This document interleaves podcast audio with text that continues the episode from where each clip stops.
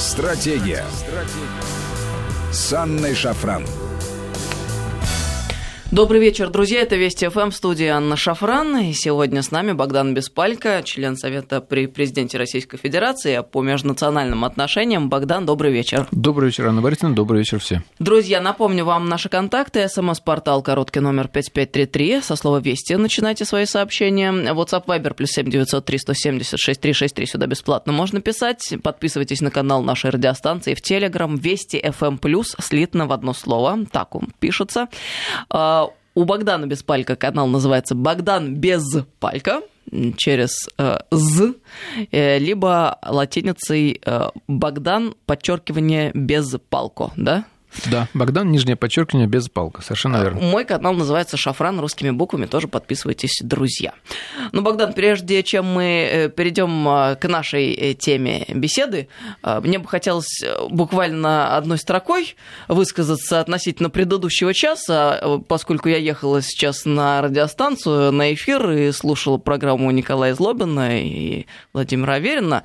Про Америку они рассуждают в этом часе традиционно, речь шла о Хэллоуине, а поскольку сегодня отмечается он как раз 31 октября.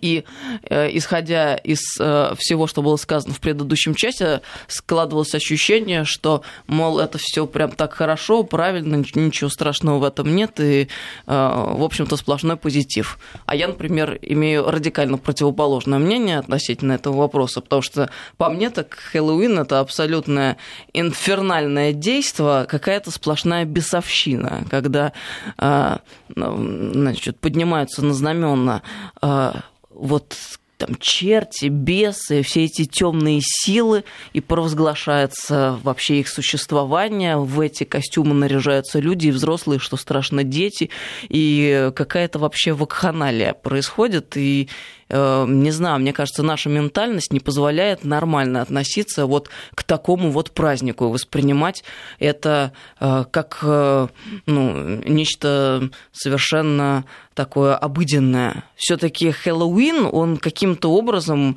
э, утверждает норму смерти, какие-то табу снимает, которые э, позволяют человеку как-то шире на вопрос смотреть. Ну, вообще, мне кажется, это нездоровая ситуация. Ну, прежде всего, для меня Хэллоуин – это явление глубоко чуждое культурно. Оно не свойственно нашей культуре, нашей ментальности, оно к нам не вписывается просто. А во-вторых, да, это явление, которое, в принципе, в рамках вот современной западной культуры, оно обесценивает, в принципе, значение смерти как таковой. То есть там и так э, сама по себе смерть – это уже нечто неполиткорректное. То есть там не принято говорить о смерти, не принято человеку напоминать о его возрасте. Ну, конечно, там девушек не принято спрашивать э, об их возрасте, но в целом отношение к смерти на Западе, оно сильно отличается от нашего. И по большому счету это все очень напоминает э, то, как это когда-то описывал Олдос Хаксли в своей книге «О дивный новый мир», когда вот существуют люди а, в таком а, мире процветания и изобилия, но рано или поздно им приходится умирать, и вот их тогда забирают в специальную больницу, где они умирают, и туда водят детей, вот к этим умирающим молодым старикам, потому что эти люди, они выглядели молодо, хотя им там было по 70-80 лет. Но тело у них было хоть и изношено, но выглядело молодо. И вот этих детей, э, когда они смотрели на то, как эти люди умирают, потом их сжигают, вот. Э, дым проходит там через трубу, и даже в этих трубах стоят фильтры, которые улавливают там азот, фосфор и прочие полезные вещества для сельского хозяйства, после чего детей угощали мороженым, вот, шоколадным, любимым, там, каким-то ананасовым и так далее. И, в принципе, как бы это э, вот очень хорошо, по-моему, показывает нынешнее западное отношение к смерти. Смерть – это что-то не политкорректное, но в любом случае это что-то нехристианское, что-то такое вот, э, что наступит когда-то, но о чем задумываться не надо. Потому что смерть, в принципе, она определяет смысл жизни. А зачем мы живем, если мы конечны? Вот у нас немножко такое философское начало передачи.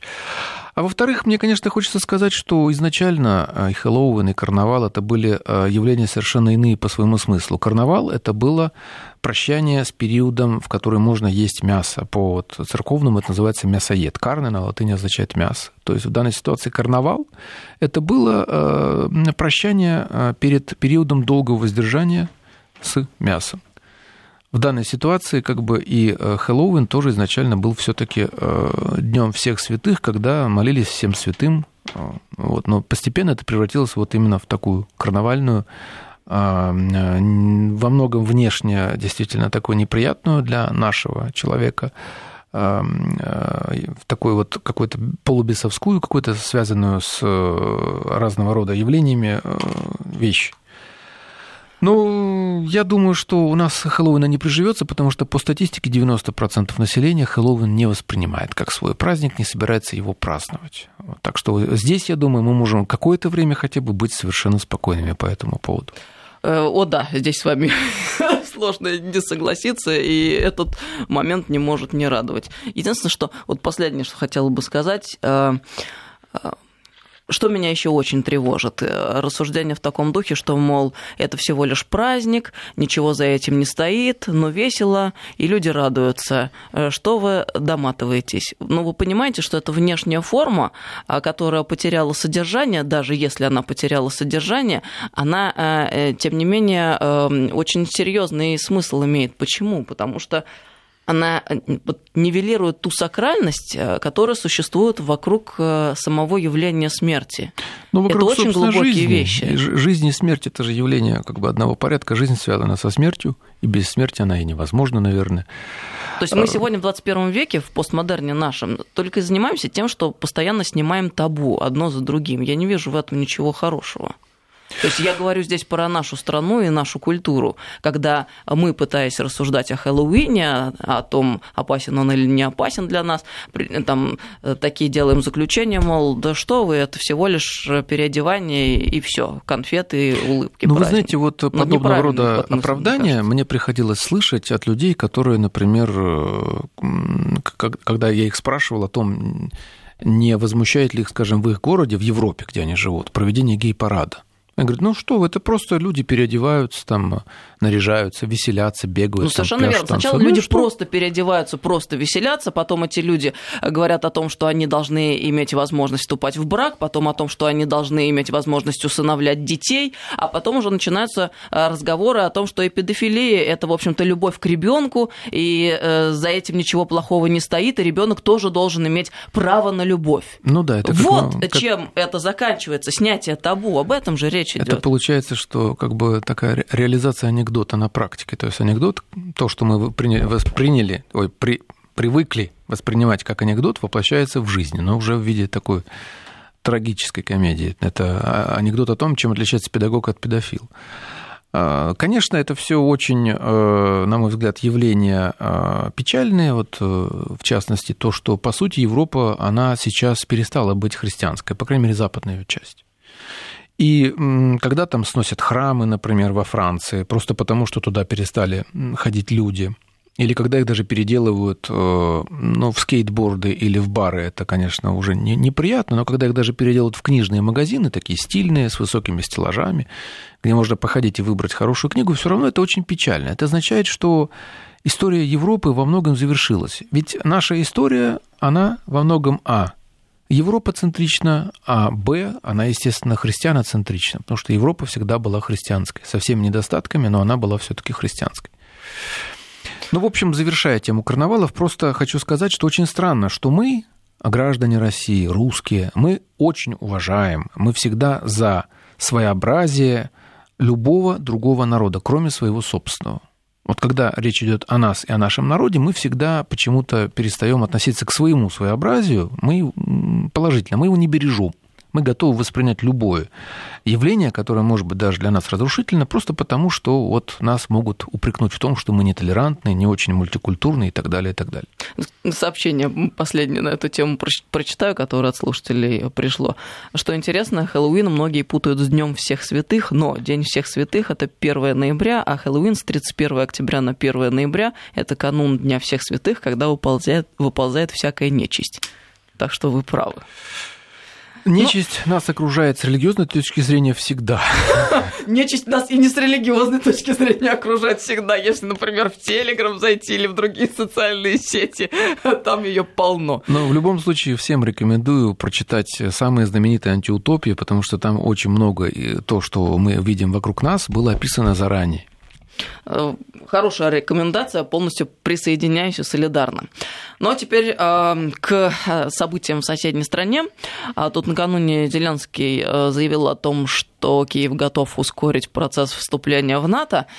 И вот эм, по мне так очень забавно вся эта ситуация выглядит, учитывая то, как ведут себя радикалы украинские и нацисты, учитывая тот позорный разговор Зеленского с одним из представителей на линии соприкосновения, учитывая все э, видео и обращения со стороны нациков, которые появляются вот буквально в эти дни, они же там открытым текстом говорят, мы оружие сложили, но э, мы его, знаем, мы... где оно лежит. И если вдруг, то снова возьмем его в руки, и э, если нам что-то не понравится, готовы устроить рейд за мир. Ну вот что это, если не ультиматум действующей власти? Это тоже маленькая антиутопия, только такая э, трагическая. Сначала они заявили, что они остались, но все оружие вывезли. А потом оказалось, что оружие на самом деле закопано. Вот это тоже вспоминается еще старый советский анекдот э, про то, что пулемет не у меня, а у соседа. Вот. Это анекдот про жителей Западной Украины.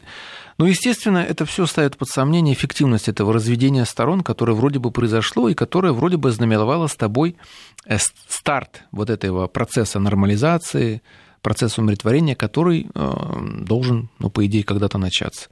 По большому счету, э, то, что приходит вот из сообщений в разных информационных агентствах, пока что особого умиротворения незаметно. Вчера, например, был убит ополченец Луганской Народной Республики.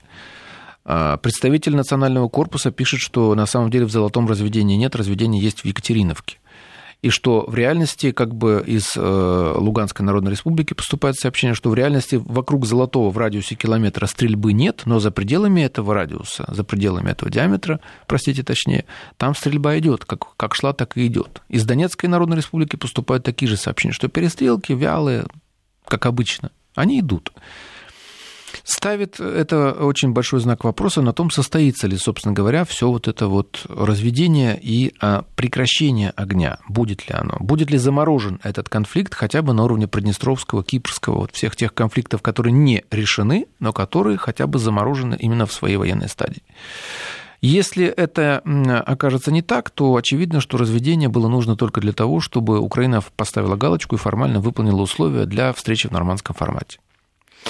Ну вот, э, учитывая все вышесказанное, э, я хочу вот на каком моменте еще акцентировать внимание, возвращаясь к вопросу НАТО, курс на который закреплен в российской, о, боже мой, в российской, это западные империалисты посылают помехи в наш эфир в украинской конституции. А, так вот, забавно, что украинские власти, с одной стороны, хотят в НАТО, а с другой, в общем-то, расписываются в неспособности усмирить радикалов своих. А вот просто убеждена, в НАТО никому, вот э, кроме из ума выживших ветеранов холодной войны, э, не придет э, в голову там воевать с Россией, никто войны с Россией не хочет. А для украинских радикалов война с Россией это прям вот главная мечта всей жизни. И, разумеется, ни одна страна НАТО за членство Украины в Альянсе в подобной ситуации не проголосует, потому что никто из них не захочет отвечать за украинских нацистов, которые э, возьмут, устроят провокацию на границе с Крымом, э, им надают по сусалам, они прибегут, э, начнут кричать «НАТО, караул, Россия нападает, спасайте нас». Ну, здесь есть несколько соображений. Первое, в принципе, для того, чтобы использовать Украину как инструмент, э, вот как некий такой таран вот, против России, вступление этой страны в НАТО не нужно. Даже, может быть, чем-то вредно. Почему? Во-первых, если страна вступает в НАТО, то, соответственно, ее нужно а, переводить на стандарты НАТО. Денег у украинского государства нет, это придется либо давать этому государству в кредит, а, либо осуществлять за свой счет, либо напрягать союзников. Там, не знаю, Трамп очередной раз приедет в Германию, потрясет кулаками и скажет, «Э, давайте еще 1% на перевооружение Украины. А второе, самый простой вопрос, а зачем? Зачем вступать Украину в НАТО, если можно и так прекрасно использовать ее как плацдарм, как государство, на котором э, проводится ряд экспериментов, включая разработки биологического оружия, э, как государство, где проводится обучение местного э, вот этого вооруженного контингента по стандартам или по каким-то методикам НАТО. Все это, в принципе, совершенно не нужно. Ну, например, Япония, Таиланд, Республика Корея, Катар, Саудовская Аравия, они же не состоят в НАТО. Но, тем не менее, масштаб сотрудничества с США колоссальный. И именно в военной отрасли. Ну, так, вот совершенно верно. Вопрос стоит следующий. Э, какой смысл, если вы и так все делаете? Вы все делаете, что от вас и так хотят. Причем в данном случае можно говорить не НАТО, а США. Потому что здесь НАТО США да, абсолютно да, тождественные да. понятия. И, как правильно сегодня на программе «Кто против» говорил один из э, участников, повесили морковку, ради которой вы должны стремиться и идти, и ради которой выполнять э, самого разного рода требования и предписания. Но при том, что эта морковка недостижима в любом случае. Ну, вступление Украины в НАТО, особенно в ускоренном порядке, оно может играть э, политическое значение достаточно большое. Но это, конечно, будет означать э, эскалацию напряженности и рост конфронтации между военно-политическим блоком НАТО с одной стороны и Россией с другой. То есть, если кто-то там решится на подобного рода эскалацию, то тогда, конечно, Украину могут принять в НАТО, даже без перевооружения, без перевода стандартов и так далее. Просто принять, чтобы, соответственно, получить а, мощный козырь для давления на Российскую Федерацию. Но тогда нужно ждать и каких-то ответных шагов со стороны России, тоже столь же резких, нелицеприятных и, возможно, совсем в других местах, которые не очень будет э, приятно осознавать, э, которые будут очень неожиданными для руководства США, например, и того же военно-политического блока НАТО. Но в здравом уме и твердой памяти я не думаю, что европейцы, по крайней мере, способны на такой шаг пойти, учитывая тот факт, что они сегодня уже настолько устали от э, Украины э, с этим конфликтом, и который они никак не могут разрешить внутри себя, что еще Украина в НАТО только не хватало. Ну вот я помню, как Аниса Науи, это журналистка RT, она как-то сделала репортаж такой тематический а, about American exceptionalism, об американской исключительности. Я думал, что это, ну, привлечение, там, скажем так, нет. Одна из э, речей Барака Обамы, она буквально заключалась в том, что вот как бы на повозке, вот в повозке места очень мало, и там можем сидеть только мы, а все остальные должны работать в качестве э, тяглого скота. Там, в упряжке быть. Это буквально вот цитата. То есть в данной ситуации э, я очень эм, сомневаюсь, что э, европейцы будут обладать настолько э, субъектностью, чтобы избежать роли вот этого запряженного скота. И они, в принципе, тоже это осознают, потому что у них есть экономические связи, против них тоже можно объявить санкции, им тоже можно, если не обрушить, то ослабить экономику, динамику развития. Тем более, что уязвимых мест у Евросоюза тоже достаточно много. И я не думаю, что там есть сама по себе элита вот, э, скажем, представители Германии, с которыми мне приходилось общаться, они просто сетуют на то, что там нет элиты, национальной элиты, которая бы была способна проводить независимую политику. Один из э, руководителей э, альтернативы для Германии, АФД, он, например, работал в Goldman Sachs. Goldman Sachs – это не немецкая корпорация, не немецкая, а американская. Так же, как когда-то Макрон работал на Ротшильдов там, и так далее. То есть вся эта элита, она подконтрольна она выросла в совершенно другой среде. И поэтому, э, вот учитывая все эти факторы, очень сомнительно, что европейцы будут сильно сопротивляться. Они могут сопротивляться только тогда, когда их резко с места в карьер поведут на бойню.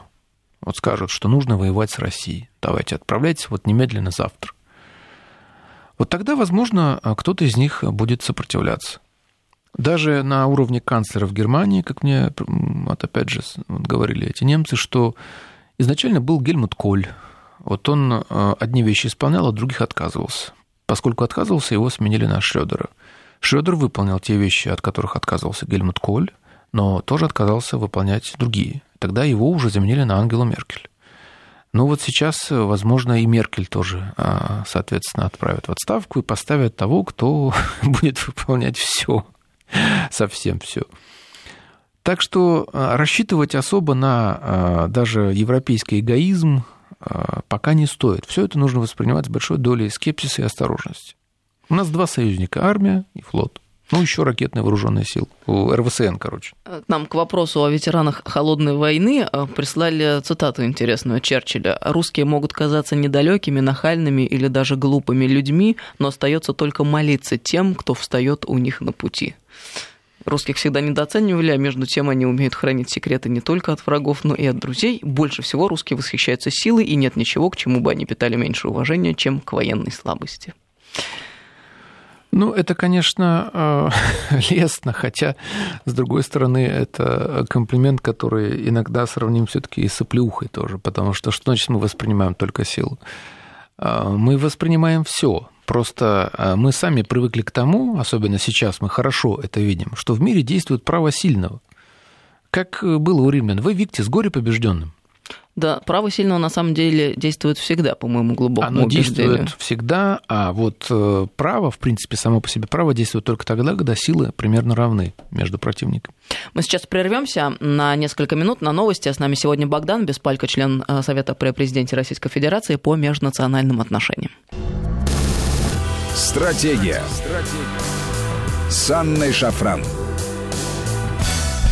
Добрый вечер, друзья. Мы продолжаем программу. С нами сегодня Богдан Беспалько, член Совета при президенте Российской Федерации по межнациональным отношениям. 5533 Вести – это СМС-портал и WhatsApp Viber плюс 7 903 176 363. Сюда бесплатно можно писать. Кстати, вот в порядке э, курьеза. В Екатеринбурге прошел марш бесов в котором да, приняло участие 50 человек. Обсуждали. Вот они вам. приглашали коллегу да, нашего вот. Владимира Рудольфовича Соловьева. А они же возму...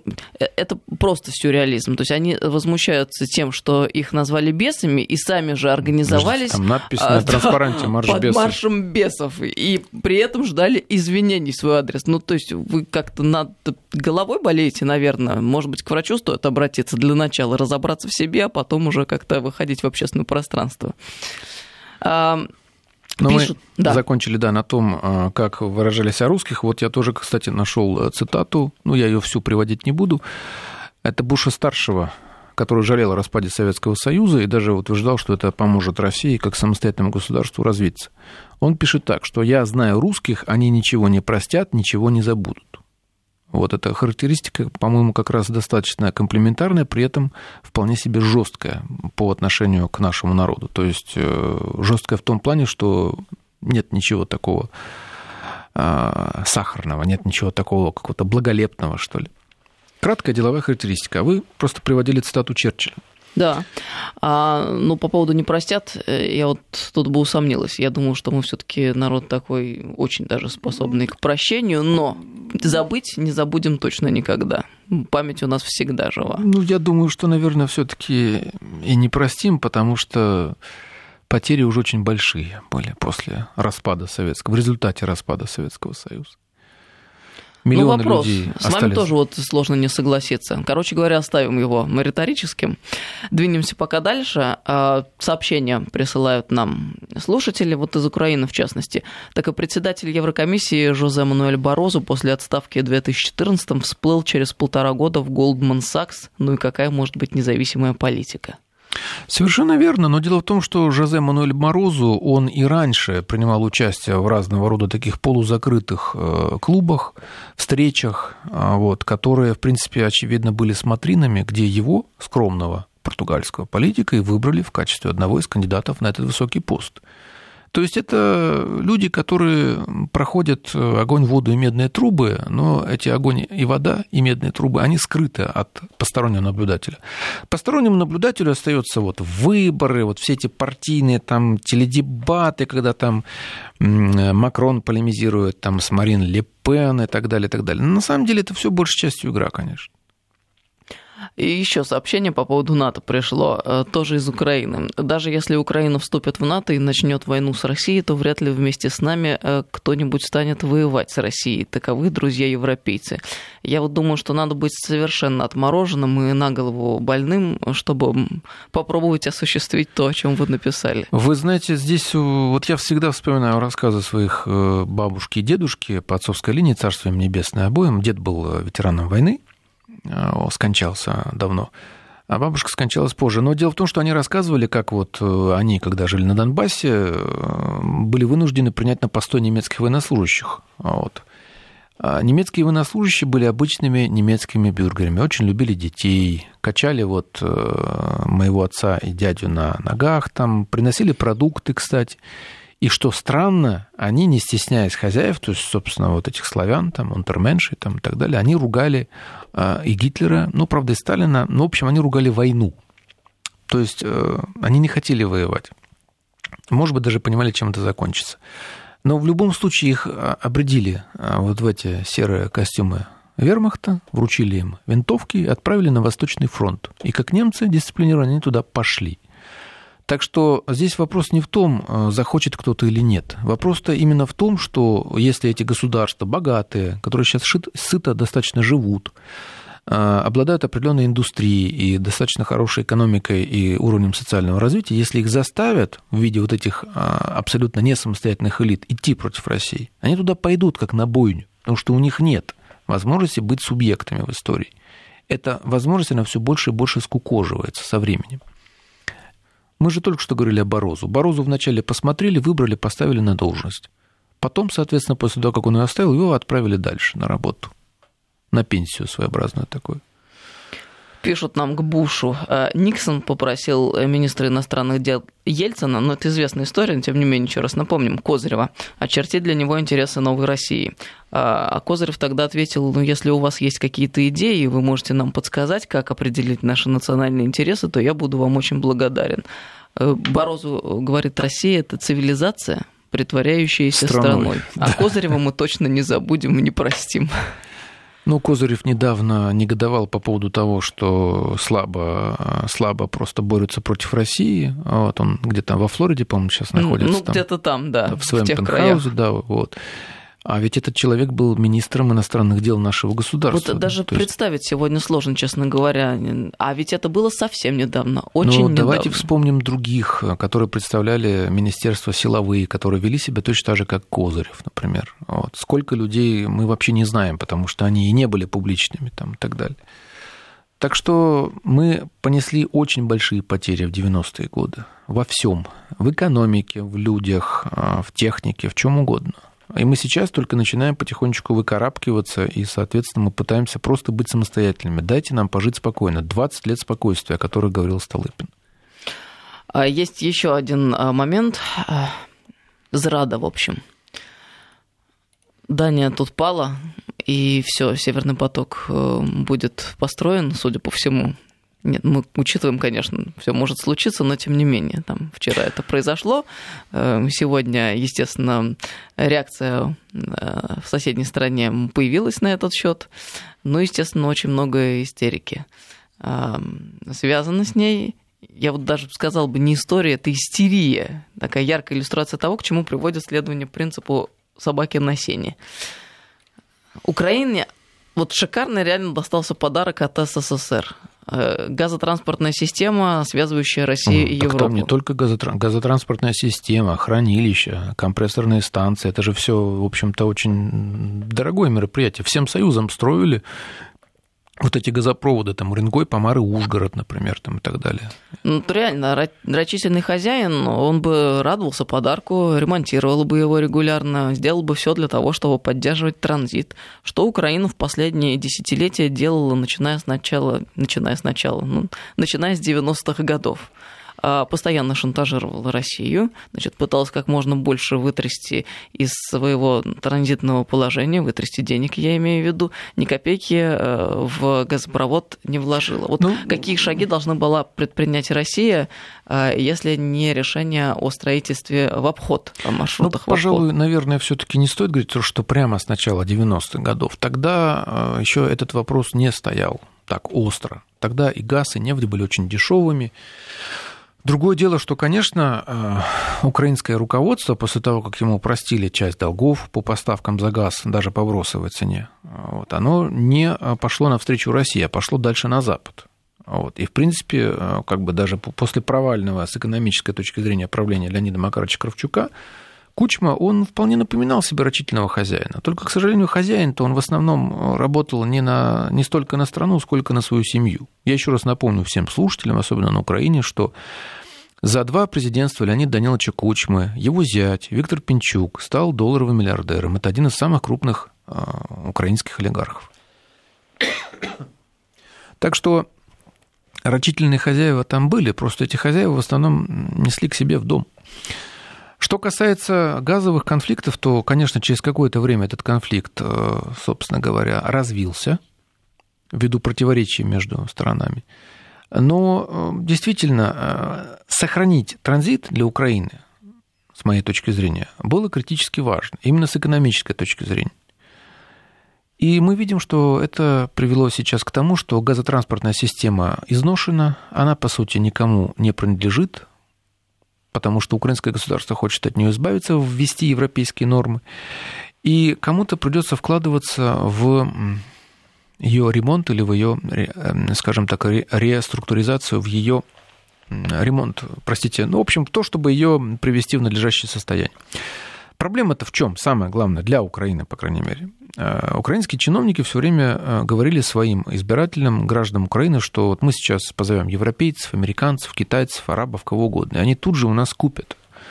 А мы лучше продадим европейцам, чем этим проклятым москалям, потому что москали наши извечные враги. Они нас столетиями русифицировали, завоевывали там, ну, вы все это знаете из учебника школьной истории и так далее.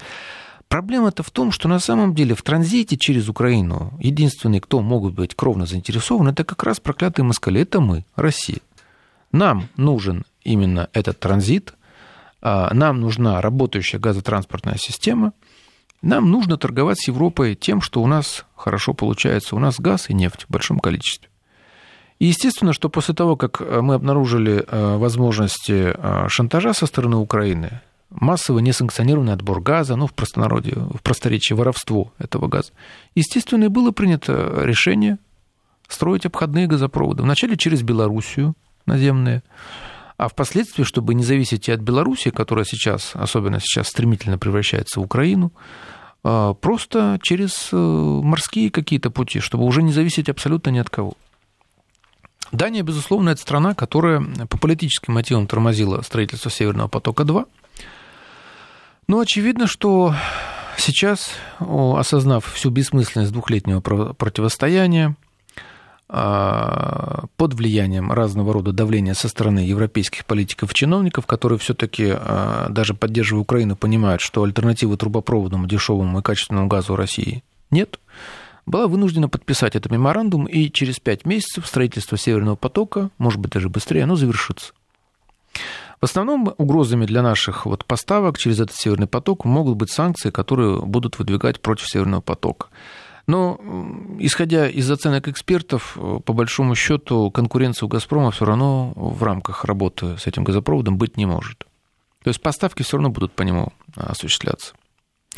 Украине, конечно, стоило бы сейчас сохранить транзит хотя бы в небольшом объеме и пойти навстречу России, заключив какой-то краткосрочный контракт.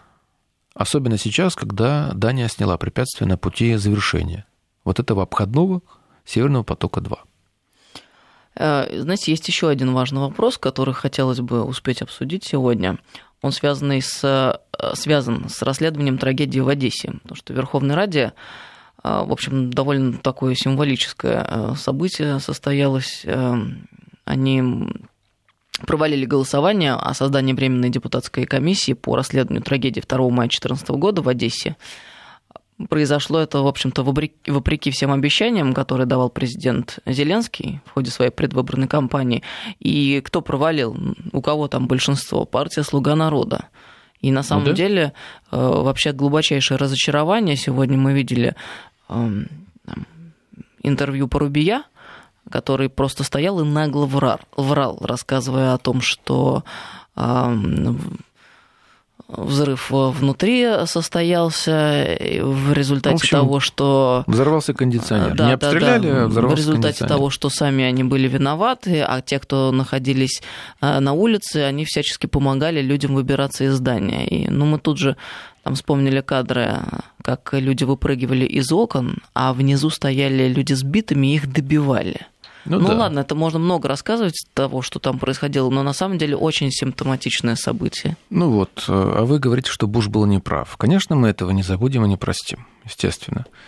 Да, это показывает, что в реальности на Украине мало что изменилось. Ну вот, э, конечно, какие-то полевые командиры, они из парламента ушли. По-моему, там уже нет этого безумного сотника Поросюка, который там любил бить людей прямо на собраниях ногами. Э, нет уже там и других бывших э, фриков, э, но суть парламента, его содержание, оно принципиально не изменилось. По сути, «Слуга народа» — это три фракции в рамках одной. Вот, там есть люди Коломойского, а есть люди, соответственно, Зеленского, и есть люди Сорос. Вот они между собой договориться существенно не могут. Единственное, что их удерживает, как я понимаю, от разделения на фракции, это то, что в данной ситуации им придется тогда формировать новую коалицию, и все это может привести, в конце концов, даже к досрочным парламентским выборам. Им это никому из них не нужно. Ну, провалили вот этот законопроект, Поруби может спокойно спать. Потому что теперь расследовать его деятельность не будут даже э, теоретически. Знаете, я просто не могу мимо пройти. Сегодня на программе «Кто против» один из украинских экспертов ну, такую, на мой взгляд, дичайшую глупость предложил, сказал, что это преступление э, останется нерасследованным точно так же, как не расследовано до сих пор убийство Джона Кеннеди. И это вот, мол, будет такой вот груз и наследие. Я вообще не вижу никаких причин, чтобы это преступление не было расследовано, учитывая э, то количество свидетельств, фактов, которое имеется на сегодняшний момент, во-первых, учитывая значит, тот факт, что и российские органы правопорядка очень тщательно фиксируют события, происходящие сегодня на Украине, на Донбассе в частности. И я, например, абсолютно убеждена, что свой Нюрнбергский трибунал обязательно состоится в свое время, и более того, время это наступит довольно скоро. И Поруби, и Гончаренко, и все эти твари, которые радовались тому, что происходило тогда в Одессе 2 мая, они обязательно понесут заслуженное наказание. Давайте вспомним, как Гончаренко в прямом эфире радовался э, и кричал, мол, «А мы их сожгли, какие мы молодцы. Так он и фотографировался с трупами, селфи делал. А, да, человек э, редкой, редкой морали и авторитета, конечно. Я иронизирую, если кто не понимает. Ну, что, чему удивляться? Вы же помните, вот, допустим, когда вышел один из вот этих вот бывших активистов Майдана, Иван Бубенчик, и откровенно сказал, что они начали стрелять первыми, и он убил в затылок там нескольких полицейских. Просто для того, чтобы размочить как бы протест. Когда проливаешь кровь, протест получает новый импульс. Он откровенно признался в этом и был совершенно остался безнаказанным, потому что все а, вот эти активисты Майдана, они все попали под амнистию. То есть он уже никакого наказание за это, никакой ответственности за это не нес. Ну и что же мы тогда ждем от тех людей, которые по-прежнему остались во власти, от той самой системы? Ведь система Зеленского – это тоже порождение Евромайдана, давайте не будем обольщаться. Если эта система по-прежнему работает, то она, конечно, не даст расследовать те преступления, э, в результате которых эти люди все пришли к власти, в том числе и Владимир Александрович Зеленский. Пусть я посредованно, но все-таки. 553320 это наша сама с портала WhatsApp Viber плюс 7903 176 363. Я вот просто читаю то, что нам люди пишут. Ну, во-первых, спасибо вам большое за добрые слова в наш адрес Богдану. Очень ценим, благодарим.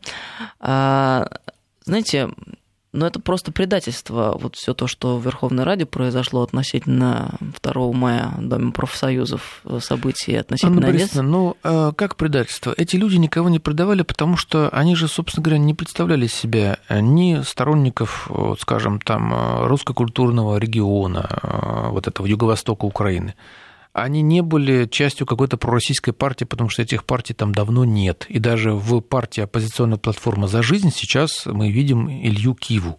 Это тоже, в общем-то, человек, который от, от этого э, одесского Гончаренко недалеко ушел. Он еще более одиозный, потому что он там хвастался, как он там вызывал проституток, показывал на камеру, как изготавливают наркотики и так далее. А, что мы от них, никого? Они никого не предали, они часть этой системы.